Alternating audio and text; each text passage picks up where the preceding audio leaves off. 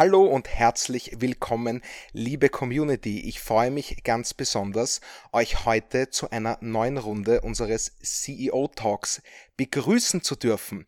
Und ich sitze hier nicht nur mit unserem lieben Thomas, sondern mit einem gewissen Professor Dr. Günther Ofner. Herzlich willkommen. Herzlich willkommen. Danke für die Einladung. Herr Ofner, Sie wissen Bescheid, äh, Sie sind heute unser sehr geehrter Gast beim CEO Talk. Das heißt, wir werden Sie heute ausfragen über die Flughafen Wien AG. Ja, wir sind sehr gespannt auf Ihre Antworten. Und wie ihr wisst, liebe Zuhörer, habe ich für diese wichtige Aufgabe meinen hochgelobten Assistenten Thomas Niss mitgebracht, der heute den lieben Günther Ofner ins Kreuzverhör nehmen wird. Ja?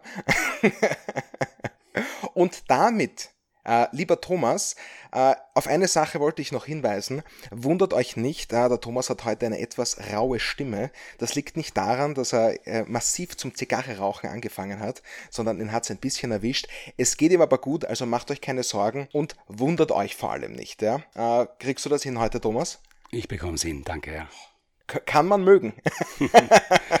Hallo da draußen, lieber Max, vielen Dank für die Einladung, aber vor allem natürlich an dich, lieber Günther, vielen herzlichen Dank, dass wir da sein dürfen. Ähm, wie der Max schon gesagt hat, ich habe ein bisschen eine belegte Stimme diese Tage, ähm, wollte mir aber auf keinen Fall die Möglichkeit entgehen lassen, äh, mit dir heute zu sprechen. Vielleicht nur ganz kurz, bevor wir in Medias Res gehen. Also ich, äh, du bist einer der Personen, die ich dankenswerterweise kennen darf und die ich sehr dafür bewundere, wie sie es schaffen, bei den vielen Dingen, äh, mit denen sie sich beschäftigen, immer ruhig und besonnen zu sein und freundlich zu sein. Und äh, seit Anfang Juli wissen wir, hast du noch weitere Aufgaben bekommen, neben deiner Tätigkeit als Vorstand des Flughafen Wiens, als Aufsichtsratsvorsitzender der ÖPAG. Das heißt, es gäbe viele Themen, über die wir darüber sprechen könnten. Du bist damit einer der zentralen Persönlichkeiten der österreichischen Unternehmerlandschaft. Ähm, das bist du schon lange, ähm, aber es wird immer mehr. Äh, heute konzentrieren wir uns aber auf den Flughafen, ähm, den du seit vielen Jahren führst und äh, möchten unserem, unseren Community ein bisschen nahebringen, was macht so ein Flughafen eigentlich? Das her ganz am Anfang, vielleicht nur ganz kurz ein Überblick, was macht der Flughafen eigentlich, welche Geschäftsfelder hat er? Bitte. Ja, ein Flughafen ist ein unglaublich vielfältiges und spannendes Gebilde. In unserem Fall sind das der Flughafen selbst mit seiner Infrastruktur und rund 250 weitere Unternehmen, die am Standort arbeiten und angesiedelt sind. Es sind zumindest 22.000 Beschäftigte, die hier in unserem Unternehmen oder in den anderen, die hier tätig sind, Arbeit finden. Wow. Und äh, es ist eine unglaubliche Vielfalt, was wir überblicken müssen. Mhm. Denn das eigentliche Fluggeschehen, also das Ankommen und Abfliegen von Passagieren, ist ja nur ein Teil unserer Tätigkeit. Wir sind natürlich Dienstleister, ja, indem wir Raum vermieten für Gastronomie, für Geschäfte. Wir sind Dienstleister zum Beispiel mit einem Gesundheitszentrum und einem mhm. Ärztezentrum. Wir haben über 300.000 PCR-Tests gemacht. Wir waren der erste Flughafen weltweit, der am Standort PCR-Tests angeboten haben. Wir haben aber vor allem auch eine gewaltige Immobilien-Exposure. Mhm. Also wir bewirtschaften über eine Million Quadratmeter, über 150 Gebäude. Und wir haben vor kurzem das energieeffizienteste Bürogebäude Österreichs in Betrieb genommen, unseren Office Park 4. Und wir entwickeln weiter Flächen. Es ist der Frachtbereich eines Flughafens ganz besonders spannend, weil da werden Lokomotiven transportiert, Ferraris, schlagende Herzen, ja, Blumen, Wahnsinn. Särge, weil viele Menschen, wenn sie im Ausland versterben, wieder nach Hause gebracht werden und äh, alles, was es dazwischen gibt. Und insofern ist das eine wahnsinnig spannende, aber auch herausfordernde Tätigkeit. Mhm. Und Gott sei Dank ist es uns, äh, glaube ich, ganz gut gelungen, daraus auch ein florierendes Geschäftsmodell zu machen. Mhm. Denn nichts davon würde wirklich florieren ohne das andere. Also das Zusammenwirken aller dieser Bereiche macht eigentlich die Wirtschaftskraft unseres Unternehmens aus. Wahnsinnig spannend. Wir haben in unseren äh, Überblicken ja dann immer auch einen Deep Dive in eines dieser Segmente hinein, wo wir dann ein bisschen mehr noch über das tatsächliche Fluggeschäft äh, sprechen wollen. Also das wirkliche Abfertigen, das Kommen und das Gehen der, der Flugzeuge, das, was man gemeinhin mit einem Flughafen betrifft. Ähm, du hast vieles angesprochen, ihr seid ja auch Großgrundbesitzer hier als Flughafen Wien. 1080 Hektar, ja. Und äh, wird da zusätzlich auch noch Fläche angemietet oder ist alles, was der Flughafen Wien macht, auf diesem Eigengrund? Also es ist zu 99,99 Prozent ,99 Eigengrund. Natürlich der Großteil äh, Flugverkehrsfläche, aber seit Mai des heurigen Jahres betreiben wir die mit Abstand größte Photovoltaikanlage des mhm. Landes, mhm. wo wir eben den Sicherheitsstreifen, der mhm gar nicht anders vernünftig nutzbar ist, für die Stromerzeugung nutzen. Und an einem sonnigen Tag erzeugen wir mehr Strom, als der Flughafen und die 250 Unternehmen hier verbrauchen. Also wir speisen sogar noch etwas ins Netz ein und wir werden äh, diese ohnehin schon sehr große Anlage jetzt noch einmal erweitern, also in Summe dann fast 40 Hektar äh, bespielen. Mhm. Und das leistet natürlich einen wichtigen Beitrag zu einem tollen Meilenstein, den ich erst viel später erreichbar gesehen habe, nämlich wir werden ab 1. Jänner 2023 unseren Betrieb CO2-neutral führen. Wow. Was einer der ersten großen Verkehrsflughäfen mhm. äh, in Europa äh, ist und was das Ergebnis von tausend und einer Maßnahme ist, weil wir haben elf Jahre jetzt Umweltmanagement und Energiemanagement in einer sehr systematischen Weise betrieben. Sonst kann man nicht am Ende dieses Ziel erreichen. Jetzt hast du uns gezeigt, welche Breite das Flughafengeschäft hat. Ähm, wie führt man so etwas? Äh, ihr seid ein Zweiervorstand. Es sind unglaublich viele Themen, die ihr überblicken müsst. Wie, schaut, wie kann man sich das vorstellen von der Organisationsstruktur? Ja, also es gibt klare Zuordnungen zu den Vorstandsbereichen und es gibt ein wirklich tolles Team. Ich würde sagen, als ich äh, hier mit meinem Kollegen, dem Julian Jäger, begonnen habe, war neben vielen anderen Dingen eigentlich meine Priorität, zumindest Nummer zwei, neben dem finanziellen Teil, dass wir Personalentwicklung betrieben haben. Mhm. Dass wir also äh, sehr, sehr intensive Bemühungen gesetzt haben, eine klare Vision unseren Mitarbeitern mitzugeben, die Kundenorientierung, die Wirtschaftlichkeit, die Professionalität in den Mittelpunkt zu stellen. Und was, glaube ich, gelungen ist und was die Dienstleistungsqualität unterstreicht, ist, dass unsere Mitarbeiter, die ja sehr viel mit Menschen konfrontiert sind und zu tun haben, verstanden haben, wenn sie positive Signale aussenden, kriegen sie wahnsinnig viele positive Signale zurück. Und das ist ein sich selbst verstärkender Prozess, wenn der einmal gestartet wird und wenn die Unternehmenskultur passt. Und wir sind fünfmal hintereinander, es hat überhaupt noch niemand geschafft, äh, Best Airport Staff Europe geworden. Und zwar nicht, weil unser Flughafen besser ist, sondern weil die Freundlichkeit und die Kundenorientierung unserer Mitarbeiter alle anderen aus dem Feld geschlagen hat.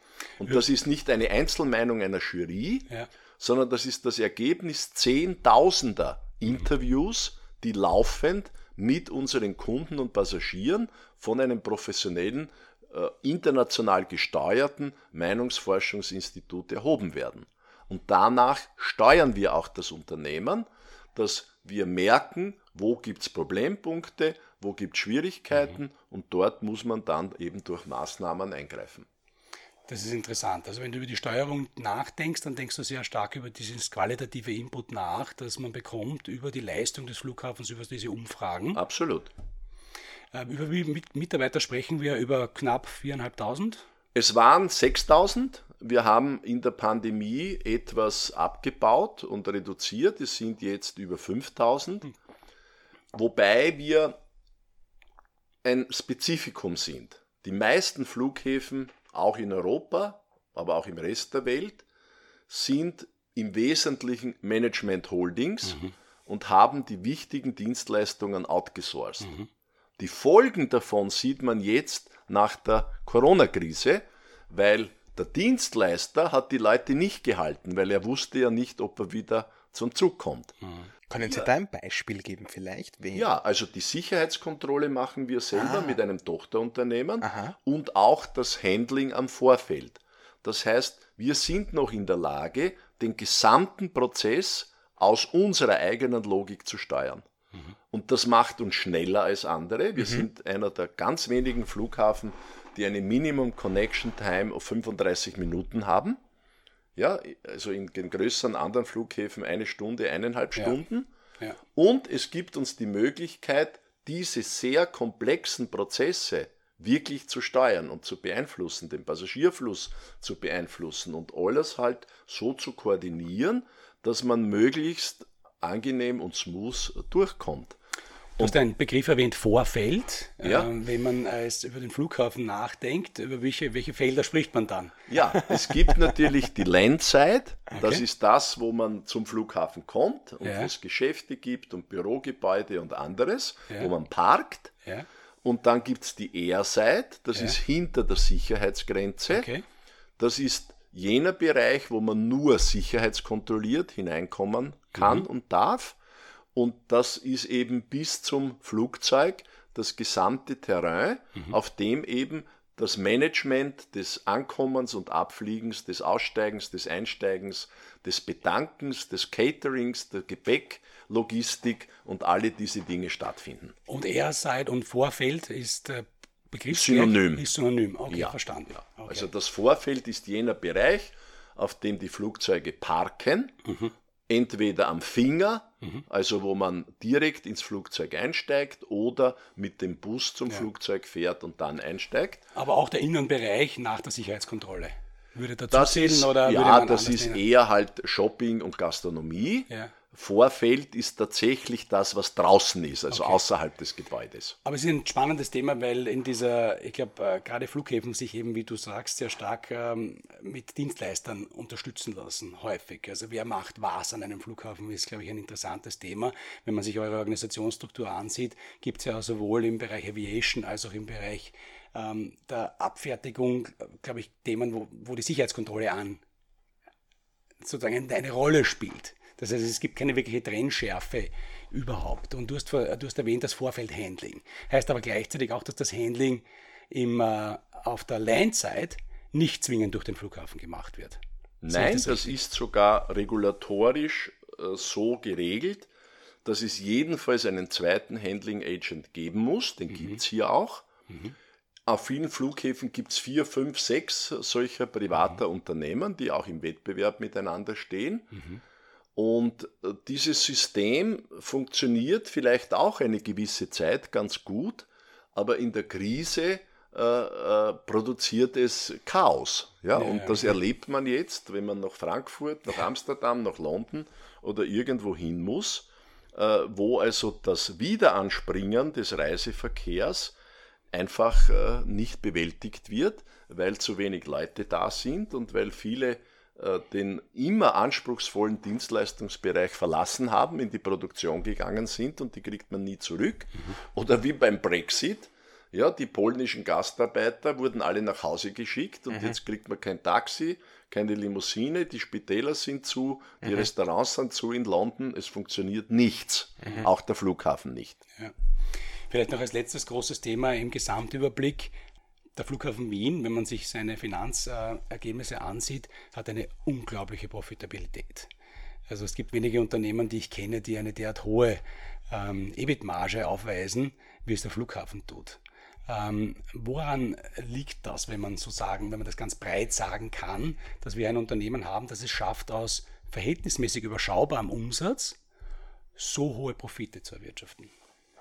Also erstens sind die notwendig, weil die Infrastruktur extrem teuer ist. Also alles, was am Flughafen ähm, gebaut wird, kann man am besten mit einer Klinik oder einem mhm. Krankenhaus äh, vergleichen in der Aha. Komplexität und in den Kosten. Aha. Und die Amortisation der Infrastruktur ist extrem langfristig. Ja, wenn mhm. ich eine Piste baue, die muss ich auf 40 oder 60 Jahre rechnen. Mhm. mhm. Mhm. Daher sind grundsätzlich Flughäfen äh, die eben auch die Infrastruktur selber betreiben und haben, kapitalintensive Unternehmen. Mhm.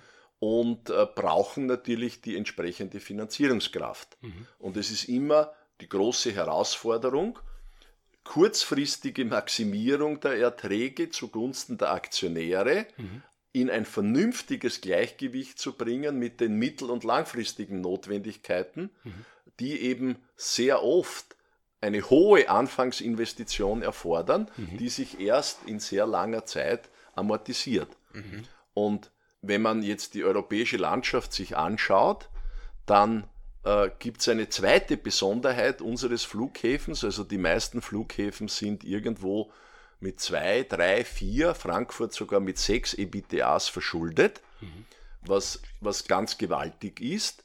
Wir äh, sind bei Null. Mhm. Das heißt, wir haben in den letzten Jahren, seit 2011, da waren wir fast bei einer Milliarde, uns auf praktisch Null heruntergearbeitet, äh, weil wir natürlich vor möglicherweise sehr großen Investitionen stehen und die auch aus eigener Kraft ja. stemmen wollen. Ja.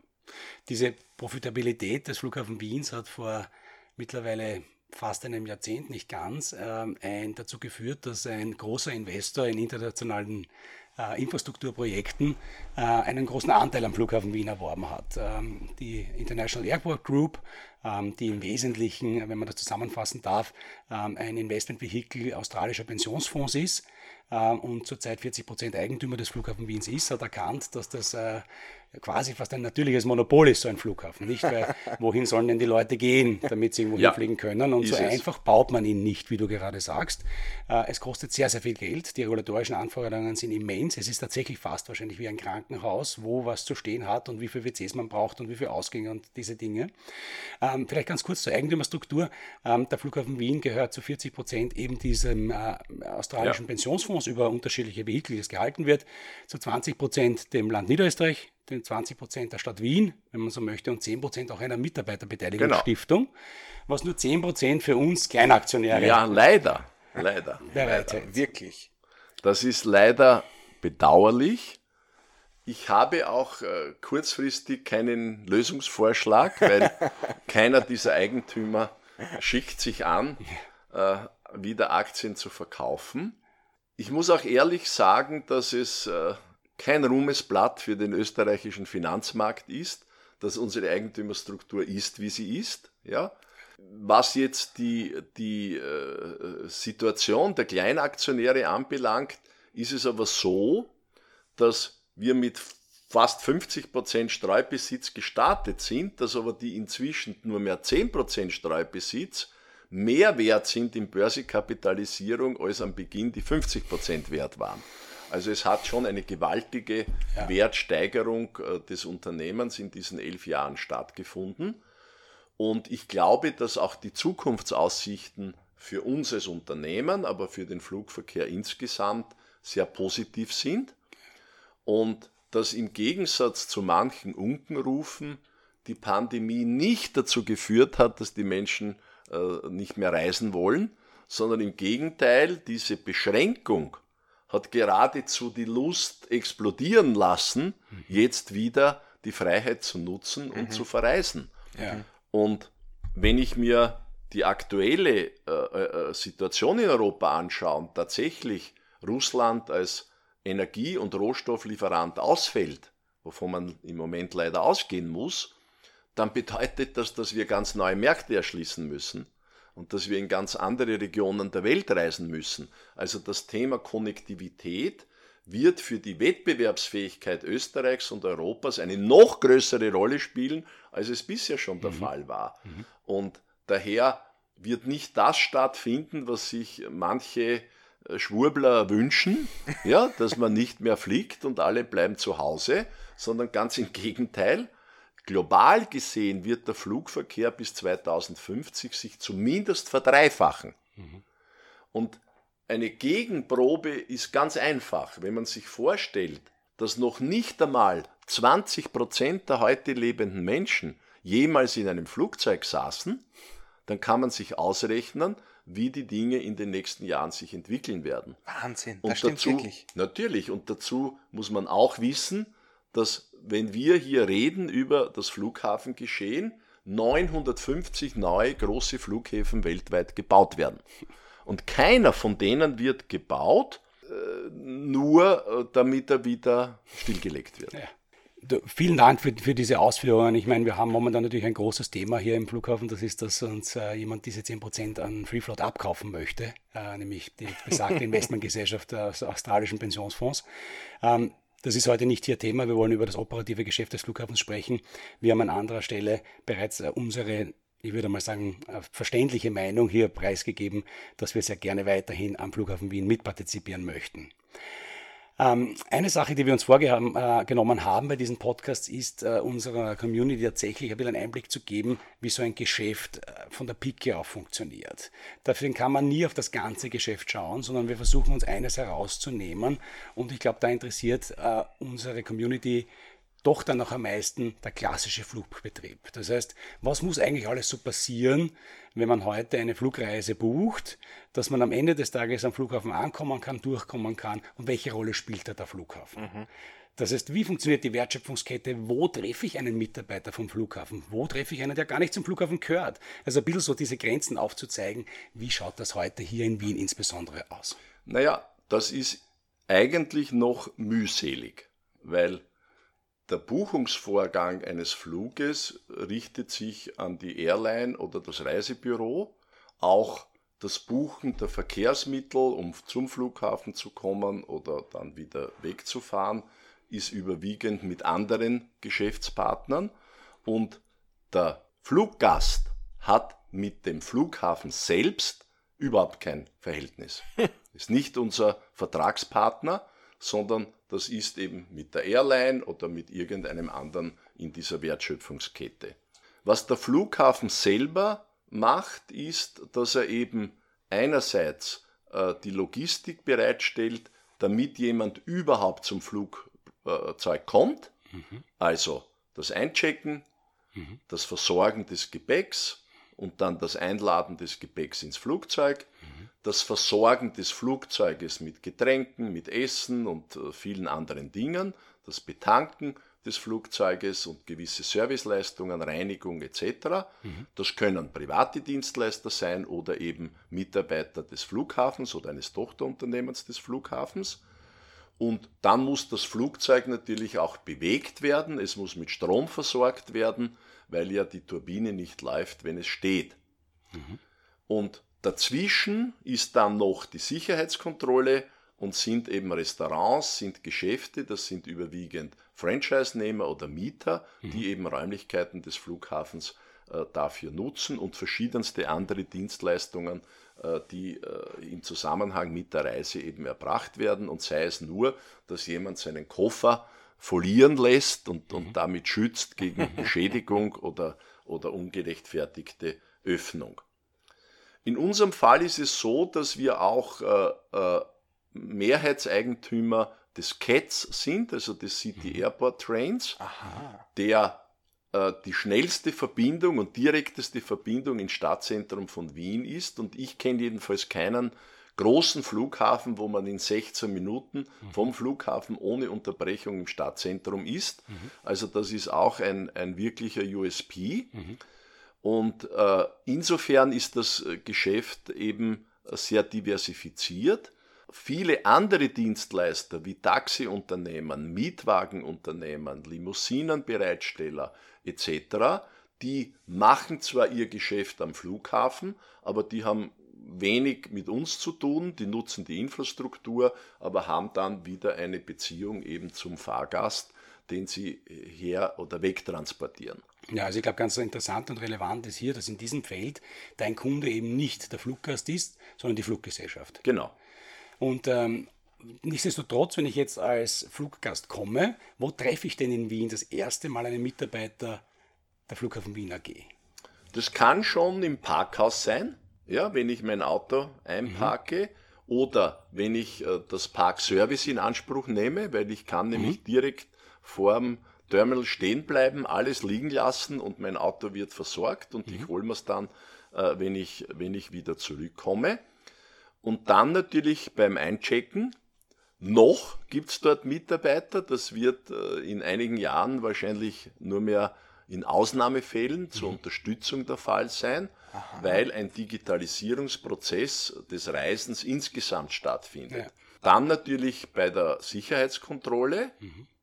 und vor dem Einsteigen ins Flugzeug treffe ich dann die Mitarbeiter der Airline. Mhm. Die kann ich möglicherweise auch schon beim Einchecken treffen, ja. je nachdem, wer eben für das Einchecken zuständig ist. Mhm. Das unterscheidet sich von Airline zu Airline. Genau. Und ein ganz wichtiger Punkt ist, dass für das Gepäck die Airline zuständig ist, dass aber als Dienstleister für die Airline eben in der Regel der Handling Agent, das kann der Flughafen sein oder ein privater Handling Agent, mhm. zuständig sind. Wenn ich mir jetzt, äh, jetzt der wichtigste, die wichtigsten Kunden im Bereich Aviation sind die Fluggesellschaften. Über wie viele Kunden sprechen wir da am Flughafen Wien? Das heißt, mit wem, wie vielen Leuten hat man hier wirklich intensive Beziehungen?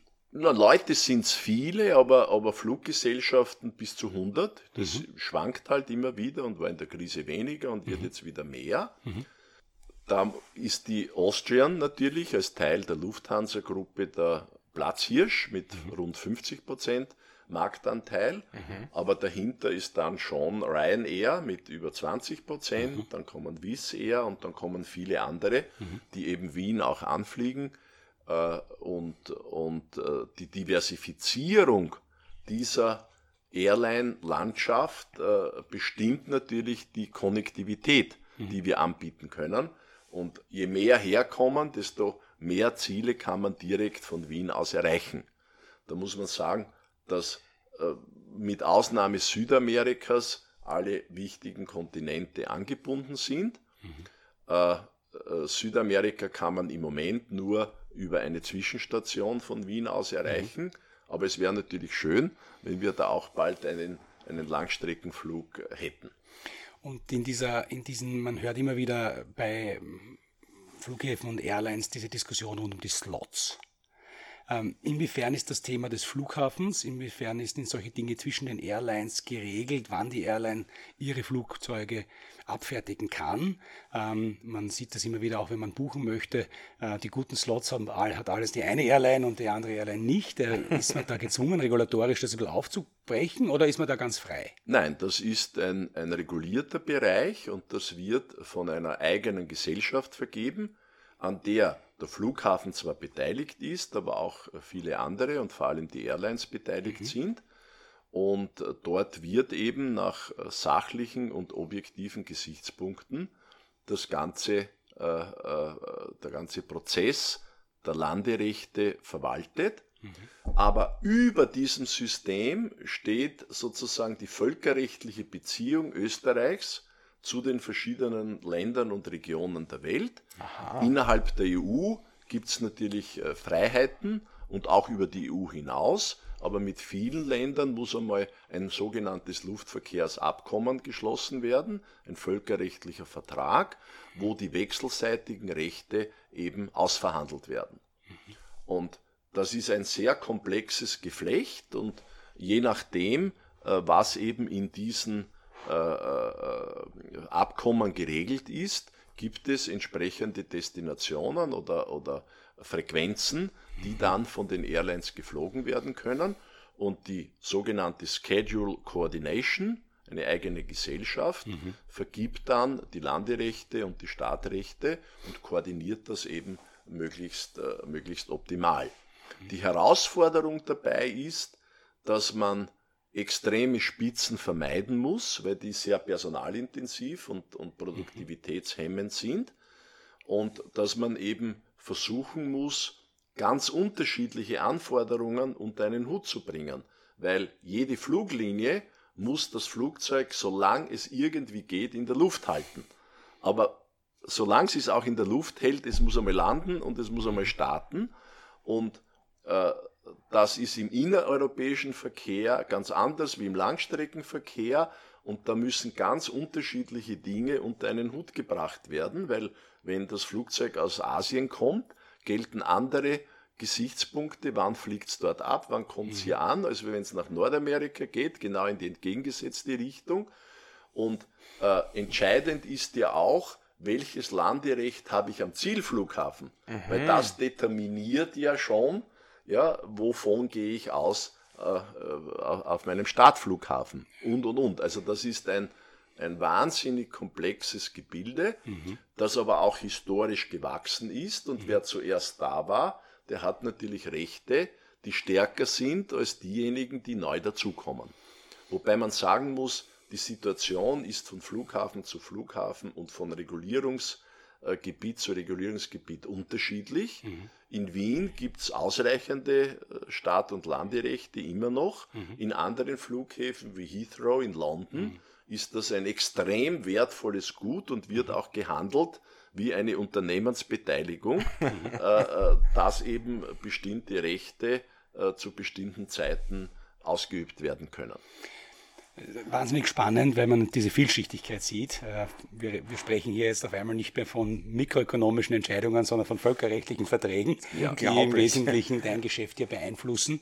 In der Beziehung dann hin zu den Airlines, gibt es hier dann ein differenziertes Pricing zu den Landen, also quasi zur... Nein. Das ist immer gleich. Alle, also die Gebühren, die äh, Airlines zahlen müssen, sind reguliert. Mhm. Und einer der wichtigsten Grundsätze ist der der Gleichbehandlung. Mhm. Also es ist uns nicht erlaubt, äh, zwischen den einzelnen Airlines zu differenzieren. Mhm. Was erlaubt ist zu differenzieren, sind sogenannte lärmorientierte Gebühren, also lautere Flugzeuge zahlen mehr mhm. als leisere Flugzeuge. Mhm. Und es gibt ein Incentive-Schema, wo bestimmte Aktivitäten zusätzlich incentiviert werden also zum Beispiel, wenn jemand eine neue Destination aufnimmt nach Wien, dann bekommt er natürlich eine Starthilfe. Aber dieses Incentive-Schema muss auch im Nutzerausschuss beraten werden, wo alle Airlines drinnen sitzen mhm. und muss von der Behörde genehmigt werden. Mhm. Wer heißt diese Behörde in deinem Fall hier? Das ist das BMK, also das Umwelt ehemalige Verkehrsministerium. Also die oberste Zivilluftfahrtbehörde, wenn man ganz genau ist. Ja. Spannend. Ich meine, wenn man sich das jetzt von der Steuerung her vorstellt, du sprichst über diese vielen Gremien, ähm, du hast hier als CEO ein sehr breit gefächertes Gebilde unter dir. Äh, wie erreicht dich so eine Information, dass es da Veränderungen gibt? Ähm, das heißt, wie nahe bist du da dran oder wie, auf welchen Ebenen wird so etwas gehandelt? Naja, es gibt schon klare Zuständigkeiten und jetzt äh, der Normalbetrieb muss einfach mehr oder weniger von laufen. selber laufen. Die, die Führungsaufgabe liegt darin, einmal primär die richtigen Leute an die richtige mhm. Stelle zu bringen, damit es eben läuft. Mhm. Und dann diese Leute auch oder diese Mitarbeiter motiviert zu halten, auf ihre Befindlichkeit, ihre Probleme einzugehen und ihr Arbeitsumfeld so zu gestalten, dass sie eben wirklich positiv performen können. Mhm. Daneben ist natürlich immer die Notwendigkeit, Außenbeziehungen zu pflegen mhm. und die regulatorischen Rahmenbedingungen zu diskutieren mit den Behörden, mit den Stakeholdern. In unserem Fall kommt noch dazu das Dialogforum, also äh, der Versuch, die, die Dutzenden Bürgerinitiativen, die Anrainergemeinden, die im weiteren Umfeld betroffenen Gebiete an einen Tisch zu holen um eben über alle Probleme, die mit dem Flughafenbetrieb zusammenhängen, zu diskutieren, Maßnahmen zu setzen, Flugrouten anzupassen, das Lärmthema zu bearbeiten und viele, viele andere Themen, die sich eben aus der nachbarschaftlichen Beziehung ergeben. Das ist nicht immer konfliktfrei, aber es wird hier seit äh, dem Mediationsprozess, der 2004, 2005 mhm. gestartet wurde, in einer sehr gut äh, äh, moderierten und organisierten Weise wahrgenommen. Eine letzte Frage zu dem äh, Segment. Ähm, Kennzahlen. Das Pricing ist festgelegt, das heißt wie viel man verdienen kann in diesem Segment, wenn man so möchte. Worauf schaust du, wenn du über das Segment Aviation nachdenkst und welche eine Zahl ist es die, die dir als erster sozusagen in den Berichten quasi wichtig ist? Naja, da gibt es nicht die eine Zahl, aber sagen wir, eine dominierende Größe ist natürlich äh, die Zahl der Passagiere und, mhm. und die Menge an Fracht, die mhm. bewegt wird. Mhm. Aber dazu kommen natürlich sehr viele andere wesentliche Parameter, die eben prozessorientiert sind, weil je mehr Störungen im Prozess äh, es gibt, umso unproduktiver mhm. ist das Arbeitsergebnis. Und daher ist hier ein sehr, sehr genaues, auch digitalisiertes Monitoring der verschiedensten äh, Messgrößen notwendig, äh, wie Passagierflüsse, wie das Aufstellen der Flugzeuge, wie die Koordinierung dieses ganzen Logistikprozesses, die Sicherstellung, dass eben die, die Belieferung der Flugzeuge mit, mit äh, den Koffern und alle die Dinge mhm. gut funktionieren, weil der Faktor Pünktlichkeit mhm. natürlich für die Produktivität der Airline von ganz ausschlaggebender mhm. Bedeutung ist. Daher arbeitet das ganze System äh, eigentlich konzentriert darauf hin, dass der Flugbetrieb und der Passagierfluss, soweit es irgendwie ist. geht, ungestört und pünktlich ja. stattfinden kann. Und das ist ein typisches System des, ähm, des Minimums, nicht? Also quasi ein, ja. ein Teilchen funktioniert nicht, alles funktioniert genau. nicht. Ja. Ähm, und das erfordert natürlich äh, vorsorgende Wartung und Instandhaltung. Mhm. mhm. Das erfordert sehr großes Geschick ja, im Verstehen der verschiedenen Anlagen, damit eben die Ausfallszeiten minimiert werden. Und das allerdings muss auch wirtschaftlich sein. Also mit enormem Personaleinsatz kann man über viele Schwächen sich hinwegturnen, ja. ja. aber dann verliert man die Wirtschaftlichkeit. Ja. Und ich glaube, äh, was wir äh, anbieten können im Gegensatz zu vielen anderen ist, dass wir und unsere, unsere Teams sich sehr auf diese Prozesse konzentriert haben. Mhm. Äh, und das Musterbeispiel aus meiner Sicht dafür ist die Sicherheitskontrolle. Also es wird seltene äh, Spitzenzeiten geben, wo man mehr als vielleicht sieben, fünf bis sieben Minuten in Wien braucht, maximal zehn Minuten, um durch die Sicherheitskontrolle mhm. zu kommen. Und wer in Amsterdam schon drei Stunden gewartet hat oder in Frankfurt viermal das Flugzeug versäumt hat, der weiß, dass das auch anders sein kann. Mhm. Und das hängt schon mit einem sehr ins Detail gehenden und gut durchdachten und gut erforschten Prozessmanagement zusammen. Mhm.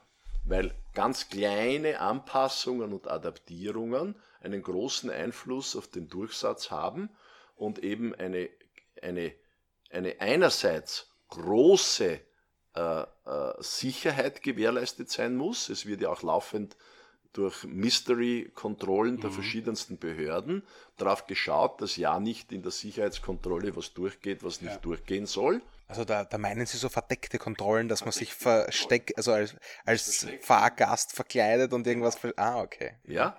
Äh, und auf der anderen Seite muss aber der Prozess so schnell und effizient wie möglich sein und auch noch wirtschaftlich sein. Mhm. Und das unter einen Hut zu bringen, das ist die wichtigste Aufgabe unserer Teams und das gelingt eigentlich sehr gut. Fantastisch. Ähm, wie gesagt, ich glaube, in der äh, Tiefe und Breite auch für mich faszinierend eben zu hören, diese Vielschichtigkeit der Kontrollebenen, ähm, wie, ähm, was wir alles zu koordinieren hat. Wir sprechen dann immer auch noch in diesen Gesprächen ein bisschen über Risiko und Markt. Das ist jetzt beim Flughafen, finde ich, äh, fast ein bisschen schon ein eigenartiges Gespräch, weil da geht es um Wettbewerber und bei Flughäfen ist immer so die große Frage, na, wer könnte denn ein Wettbewerber für den Flughafen Wien überhaupt sein? Na, das sind die großen Hubs, die uns umgeben. Also das ist Frankfurt, das ist München, das ist Zürich und der Wettbewerb ist durchaus äh, heftig. Mhm aber auch die Risiken, wie man gesehen hat. Äh, niemand hätte für möglich gehalten, dass die ganze Welt den Atem anhält wegen einer Pandemie mhm. und dass insbesondere der Flugverkehr de facto zum Erliegen kommt. Ja, aber ist es vorstellbar, tatsächlich, dass aufgrund von Preisbildungsmechanismen oder anderen Dingen äh, Fluglinien sich entscheiden, den Flughafen Wien nicht mehr anzufliegen, in Anbetracht dessen, dass hier in diesem Ballungsraum ja doch, ich weiß nicht, zweieinhalb, drei Millionen Menschen leben? Ja, Im Einzelfall durchaus, aber da, da spielen die Flughafentarife nicht Rolle. wirklich mit, weil das sind wenige Prozent der Gesamtkosten. Also entscheidend für eine Destination ist der Markt. Also wie viele Passagiere buchen diesen Flug und ist das Flugzeug ausreichend gefüllt, damit es äh, profitabel fliegen kann. Und zwar mit Passagieren und mit Fracht. Mhm. Denn über die längere Distanz kann kein Flug profitabel sein, der nicht auch entsprechende Frachtmengen mittransportiert. Und äh, was natürlich bei der Betrachtung eines Flughafens oft äh, unterbelichtet ist, ist die, die ganz entscheidende Funktion als wirtschaftliche Drehscheibe für Güter verschiedenster Art. Mhm. Ja, wir, wir bewegen hier im Jahr rund 300.000 Tonnen. An Produktionswert ist es aber, ist einmal ausgerechnet worden für Niederösterreich, rund 15 Milliarden. Wahnsinn. Also es werden vor allem jene Güter mit dem Flugzeug transportiert, die wenig Gewicht haben, mhm. aber sehr wertvoll sind, eine hohe Wertschöpfung haben. Naja. Und Österreich wäre tatsächlich gestanden in der Pandemie, wenn es nicht den Luftverkehr mhm. als Versorgungsader gegeben hätte, mhm. weil alle anderen Prozesse waren blockiert, der Schiffsverkehr ist weitgehend zum Erliegen gekommen und äh, über den Luftverkehr wurden wir eben mit den medizinischen Hilfsgütern aus, aus verschiedensten Regionen der Welt äh, gut versorgt, aber auch die Industrie mit den äh, produktionskritischen äh, Dingen. Eine kurze Nachfrage, wenn du erlaubst, Thomas. Ja, viele äh, Fluggäste kennen das ja äh, mit dem Flughafen Bratislava. Nicht, der wird ja gerne, also vor allem für günstige Flüge irgendwie, äh, auch wenn man sucht in den Online-Tools und nicht aus Wien, sondern aus Bratislava fliegen, haben Sie da eine, eine, eine Perspektive sozusagen? Ist der Flughafen Bratislava dann relevanter Wettbewerber oder ist der so klein? Natürlich ist er auch ein Wettbewerber, aber ich würde ihn jetzt nicht als, als besonders gravierenden Wettbewerber sehen. Die hatten zuletzt so, glaube ich, rund zwei Millionen Passagiere und wir hatten 2019 31,7. Also okay. da liegt schon was dazwischen. Und es zeigt auch, dass Theorie und Praxis und Realität auseinanderklaffen. Ja, weil natürlich äh, denkt sich jemand, ah, das sind ja nur 55 Kilometer und, und aber da liegt ja sehr viel dazwischen, was ich bewältigen mhm, muss. Ja, ja. Und daher äh, war zwar die Befürchtung vor 15 Jahren, da könnte eine sehr gefährliche Konkurrenz für den Standort heranwachsen. Deshalb hat sich Wien ja auch am Privatisierungsprozess damals äh, beteiligt, hat Aha. auch den Zuschlag bekommen, letztlich aber äh, hat dann äh, die, die, die, Regierung in der Slowakei das zerstört und verhindert den Deal. Aha. Und dann ist aber die Airline, die, die Air Europe, wie sie geheißen hat, die von Bratislava ausgeflogen ist, in Konkurs gegangen. Mhm. Und seither dümpelt das Geschehen eher vor sich hin. Ich glaube, es ist, ähm, worauf ich hinaus wollte, ist, wir, haben, wir sprechen immer wieder über die Situation, nicht ob man als Anleger quasi immer die Knie schlottern müssen beim Unternehmen oder ob man sich eher ruhig zurücklehnen kann. Ich glaube, die, die Wiederherstellungskosten eines Flughafens sind fast unermesslich, nicht? Also einen Flughafen neu auf die grüne Wiese zu bauen in einem entwickelnden Land ist fast ein Ding der Unmöglichkeit. Naja, die Deutschen haben es ja in Berlin versucht. ja. Wie es geendet hat, äh, kann man ja. äh, fast im Buch der Rekorde nachlesen, weil aus eineinhalb Milliarden wurden zehn ja. oder irgend sowas. Ja. Und sie haben noch immer keinen halbwegs herzeigbaren Flughafen. Also da kann leider auch viel schiefgehen. Und es ist richtig, dass in Europa die Errichtung neuer Fluginfrastruktur extrem schwierig ist. Ja. Aber es findet wieder statt. Also es gibt Flughäfen, die zusätzliche Landebahnen äh, äh planen oder auch schon bauen. Und auch wir haben ja das Projekt nach wie vor einer dritten äh, Start- und Landebahn. Äh, die allerdings jetzt äh, einmal äh, wirklich etwas warten muss, ja. weil eben der Erholungsprozess aus der Pandemie noch nicht abgeschlossen ist. Großartig, also ich fühle mich da sehr wohl ähm, mit dem Flughafen Wien, weil ich der Überzeugung bin, dass äh, es ausreichend Österreicher gibt, die es scheuen werden, nur einen Kilometer weiter zu fahren als hier nach Schwächert. äh, ich glaube, die Anbindung, von der du gesprochen hast, ist wirklich einzigartig. Also wenn man andere Städte kennt, die nicht einmal die Größenordnung von Wien haben. Ich denke an München zum Beispiel, wie mühselig es ist, am Flughafen zu kommen mhm. und wie einfach es in Wien nach wie vor ist, hier auf den Flughafen zu kommen, nämlich sowohl mit dem City Airport Train als auch mit dem Auto. Dann merkt man hier schon, dass hier ganze Arbeit geleistet wurde, auch was die Parkinfrastruktur betrifft und all diese Themen.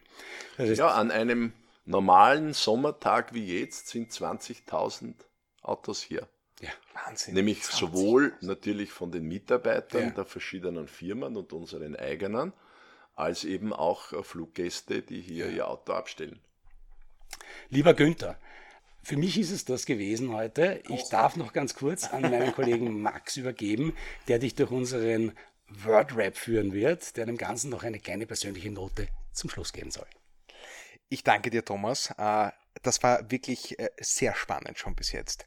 Und nachdem wir den Flughafen jetzt so fein und präzise beleuchtet haben, würden wir, Sie, würden wir gerne Sie auch noch fein und präzise beleuchten, Herr Ofner. Deswegen würde ich Ihnen in klassischer Manier Satzanfänge geben und Sie würden dann diese Satzanfänge vervollständigen. Sind Sie damit einverstanden? Jawohl. Großartig. Dann lege ich direkt los. Zufrieden bin ich, dass wir diese Krise äh, besser geschafft haben wie viele andere. Sehr schön. Wenn ich nicht arbeite, dann kümmere ich mich um meine Enkel, um meine liebe Frau und um die Familie oder spiele mit der steirischen Ziehharmonika. Das klingt herrlich. Schade, dass Sie sie nicht dabei haben. An meinem Job mag ich am meisten. Ja, dass täglich neue Herausforderungen äh, aufstehen und äh, kein Tag dem anderen gleicht und alles spannend ist und äh, wir die vielen Probleme, die sich stellen, eigentlich in Summe gut gemeistert haben. Verzichten könnte ich auf? Auf viele Dinge. Also äh, ich bin ein eher sehr, sehr genügsamer Mensch und ich habe jetzt äh, viele Monate äh, auf den Wein verzichtet. Ja, jetzt fange ich wieder schon langsam an, ihn zu genießen und ich, ich habe kein großes, äh, kein großes Entzugsproblem damit gehabt. Also äh, ich glaube, ich bin jemand, der nicht leihtsüchtig nach etwas wird. Das ist gut zu wissen. Das ist schön zu hören vor allem. Dann eigentlich meine Lieblingsfrage dieses Segments. Dieses Buch sollte man lesen? Unbedingt. Apokalypse niemals vom Herrn Schellenbacher. Das ist vor zwei Monaten ins Deutsche übersetzt worden. Das ist eine Pflichtlektüre. Ich möchte aber noch eins anschließen. Bitte. Catherine Belton, Ja. Putins Netz. Ja? Wer verstehen will, in welcher Gefahr wir uns wirklich befinden und wie dramatisch und über zwei Jahrzehnte sich diese Gefahr aufgebaut hat vor den Augen aller, die, die die Augen aber verschlossen haben vor dieser Gefahr, der muss unbedingt sich die Mühe äh, machen und die 600 Seiten von Putins Netz lesen. Und wer sich was besonders Gutes tun will für sein Leben, Ja. wer eine positivere Weltsicht haben möchte Ja. und nicht dem Geschwurble des täglichen medialen Beschusses unterliegen will, der muss Factfulness von Hans Rosling lesen und Steven Pinker Aufklärung jetzt. Das sind zwei Schlüsselbücher, äh, die eine sehr realistische, aber auch positive und pragmatische Weltsicht liefern und die zeigen, wie absurd falsch das Bild über das Leben auf der Erde ist, das die Medien uns liefern. Weil die nur das Besondere, das Negative, das, das Schlimme liefern. Und in meinen vielen Betätigungen bin ich unter anderem seit drei Jahrzehnten auch für das Burgenländische Hilfswerk zuständig. Ja, und natürlich. wir haben sieben Pflegeheime. Und es gibt äh, Kinder von zu pflegenden Angehörigen dort, die zu uns kommen und sagen, was können wir tun, um zu verhindern, dass unsere Eltern den ORF sehen? Weil wenn sie das täglich tun, werden sie ganz verzweifelt und desperat. Ja? Wahnsinn. Und, Wahnsinn. und das ist ein Befund, der allen eigentlich zu denken geben sollte, weil die Wahrheit ist, wir leben in der besten aller Welten. Es hat nie vorher eine bessere gegeben. Und wir haben mehr Mittel, mehr Möglichkeiten, mehr Chancen für viel mehr Menschen als jemals zuvor. Das soll jetzt die Probleme, die es gibt, nicht äh, äh, ungesehen machen. Ja, ja. Aber wir haben alle Mittel, um diese Probleme zu lösen. Wir müssen es nur zielgerichtet mit einer positiven Zielsetzung einsetzen. Und das Schlimmste, was einer Gesellschaft passieren kann, ist, dass sie angstgetrieben agiert. Mhm. Weil Angst schaltet die Vernunft aus mhm. und erzeugt alle die Spaltungen und Emotionen, die den politischen Prozess und die Gesellschaft insgesamt äh, verunstalten und, und verhindern, dass wir viel einträchtiger, viel äh, vielfältiger, viel solidarischer und gleichzeitig toleranter zusammenleben.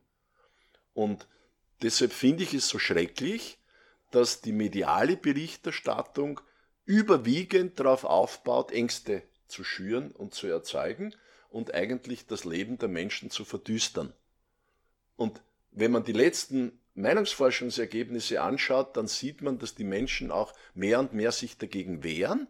Reuters macht ja regelmäßige Erhebungen und innerhalb eines Jahres ist der Medienkonsum um 10 Prozentpunkte zurückgegangen. Wow. Weil immer mehr Menschen sagen, warum soll ich mir das antun? Ja.